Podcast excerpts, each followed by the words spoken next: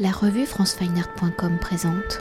Eva Jospin, vous êtes artiste plasticienne et nous réalisons cet entretien au cœur du musée de la chasse et de la nature où vous y présentez Galeria Exposition qui s'articule dans l'ensemble du musée de la salle d'exposition temporaire au comble en passant par les salons de peinture. Alors, carte blanche venant célébrer les 10 ans de l'acquisition de La Forêt par le Musée de la Chasse et de la Nature, œuvre installée dans les combles de l'hôtel de Montgelat, l'institution vous a invité à investir l'ensemble de ces espaces. Une œuvre qui, à base de carton brut découpé, superposé, échevelé, recréant ainsi une coupe, un visage de la forêt, elle est comme une cartographie, une vision féerique de celle-ci.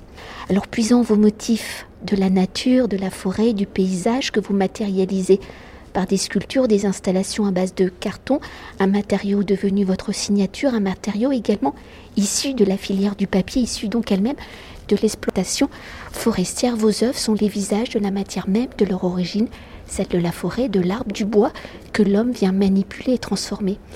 Alors avant de découvrir Galira et la façon dont vous avez investi le musée de la chasse et de la nature, pour revenir sur l'origine de votre écriture plastique, comment le carton est-il devenu votre matériau de prédilection?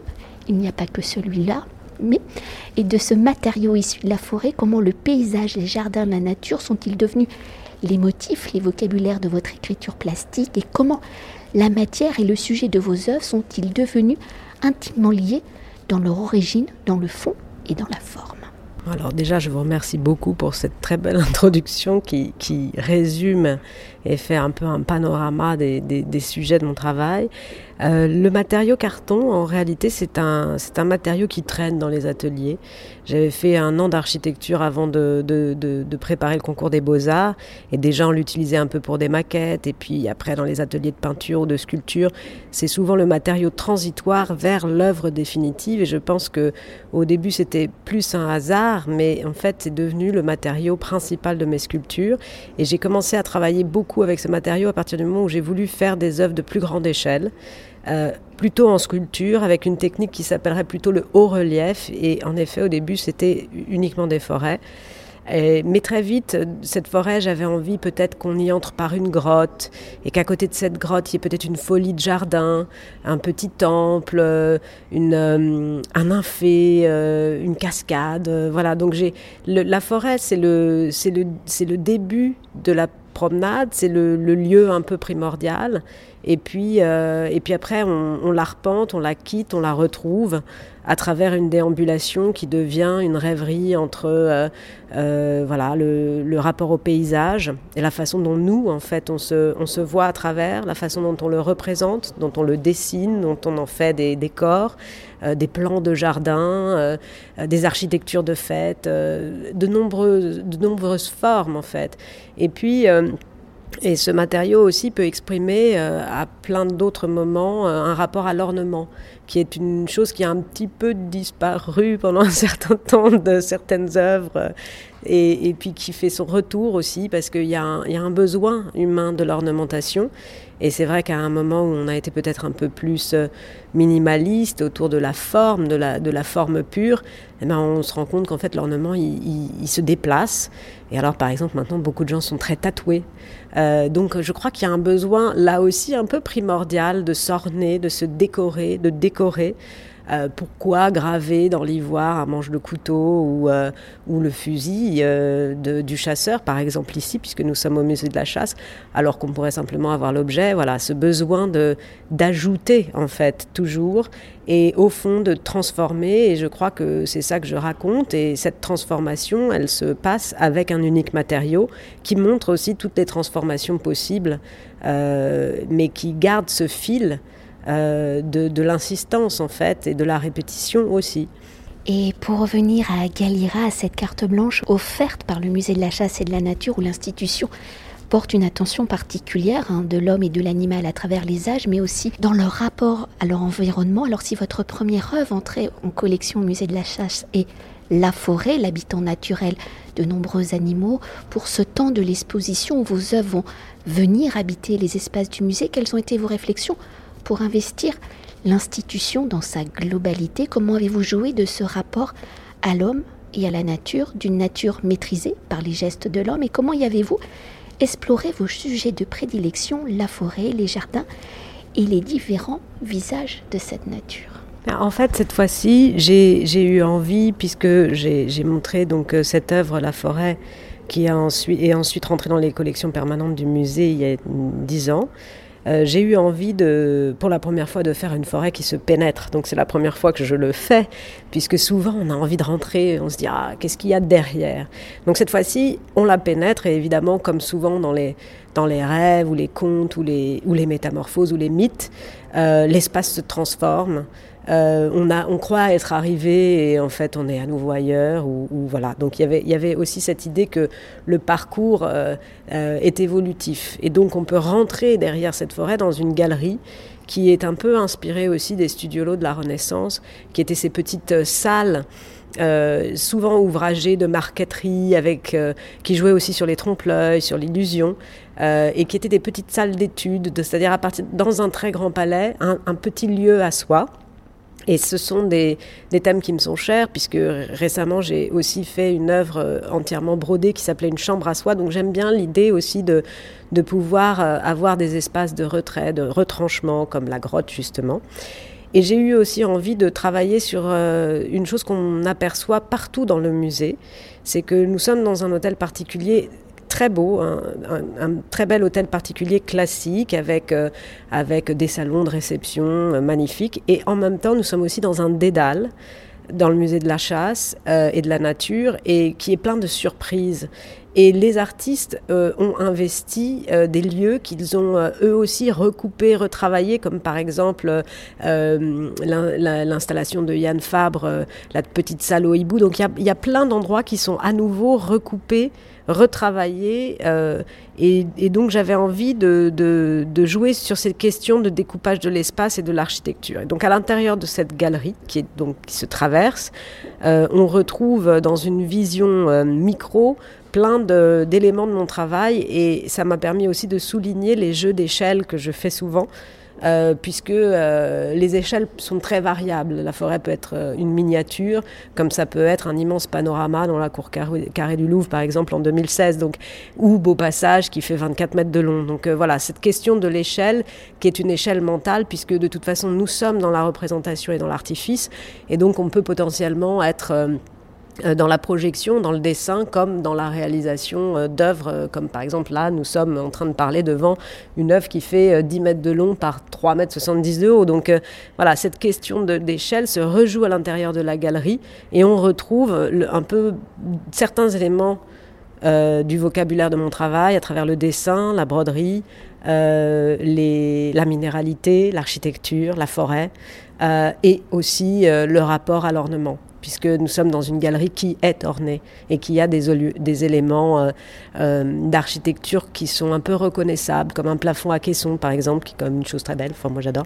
Et, voilà, donc euh, on, peut aussi avoir comme une espèce de réminiscence de lieux qu'on a traversés. Et on, voilà, bah, le plafond à caisson, c'est la romantique, mais c'est aussi le, passage Vittorio Emanuele à, Milan, mais c'est aussi euh, les plafonds de l'Hôtel de la Monnaie à Paris, euh, c'est aussi la voûte du musée d'Orsay. Donc euh, voilà, c'est plein d'éléments de, qui se retrouvent à travers les époques, qui se rejouent. et c'est un vocabulaire qui est ouvert. et que tout le monde peut emprunter. Donc ce sont des références qui en fait n'ont plus d'origine. L'origine est perdue. c'est un vocabulaire commun qu'on peut emprunter quelque part piller aussi et reprendre. Euh, et ça, j'aime beaucoup. Et peut-être si on a parlé euh, de l'échelle, hein, peut-être de cet infiniment grand, moi j'aimerais qu'on s'arrête sur cet infiniment petit. Et dans cette galerie, hein, cette l'œuvre Galliera, quand on y pénètre, quand on est très attentif, on voit tous ces petits détails qui sont incrustés et qui proviennent de la nature. Oui, parce qu'en fait, euh, à la manière des grottes baroques, hein, moi il y a toujours un je suis une fan des, jardins baroques et dans les grottes baroques, il y a ces espèces de, folies. Ce sont des folies architecturales, mais ce sont aussi des folies des matériaux, puisque se juxtaposent des matériaux qui n'ont aucun rapport entre eux. Ça peut être du, corail, des stalactites, des, coquillages, euh, des éléments de nature. Euh, enfin voilà. Et donc dans la galerie, dans la galerie, on trouve euh, des, cupules de chêne, des coquillages, du quartz, des éponges naturelles, du liège, du cuivre, du calque, du papier, puisqu'il y a aussi des, papiers colorés qui viennent s'insérer entre les strates de carton.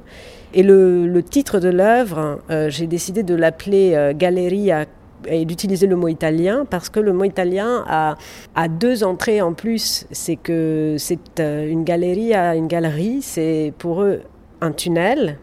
Donc il y a l'idée d'excavation, d'architecture troglodyte qui sont chères à, mes goûts.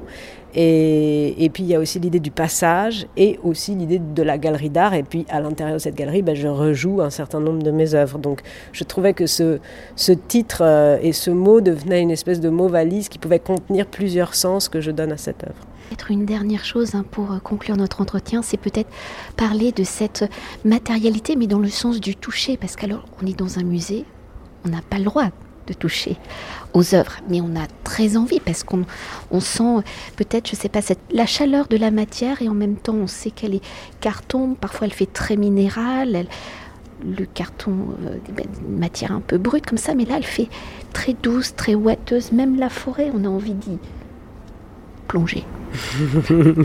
oui, alors il faut faire quand même, faut pas plonger trop trop fort non plus parce que ça pourrait s'abîmer. Mais c'est vrai que dans la galerie, on est très très proche des œuvres, on est dans une pénombre et on peut les toucher. Et donc, euh, enfin, on n'est pas censé les toucher, mais potentiellement on pourrait les toucher parce qu'on est très près. En plus, il n'y a pas de vitre, euh, il n'y a pas de, euh, enfin, sauf pour le petit diorama. Mais je pense que certains le feront. Mais j'espère, et c'est souvent le cas avec mes œuvres, les gens quand ils les touchent, et beaucoup de gens les touchent, mais ils les touchent délicatement. Je crois qu'on sent que c'est la matière du papier et, certains touchent, mais euh, c'est extrêmement rare que les gens abîment. Donc, euh, bon, bah voilà, peut-être qu'il y aura quelques doigts par-ci par-là, mais j'espère qu'ils ils, effleureront plus qu'ils toucheront. Peut-être pour évoquer cette sensation, mais en façon dont vous travaillez le papier en fonction de l'outil utilisé hein, et sûrement du geste aussi euh, de votre main. D'un côté, il fait très brut ce carton, hein, très, très, très rocailleux, et d'un autre côté, euh, très, pas dufteux, mais presque.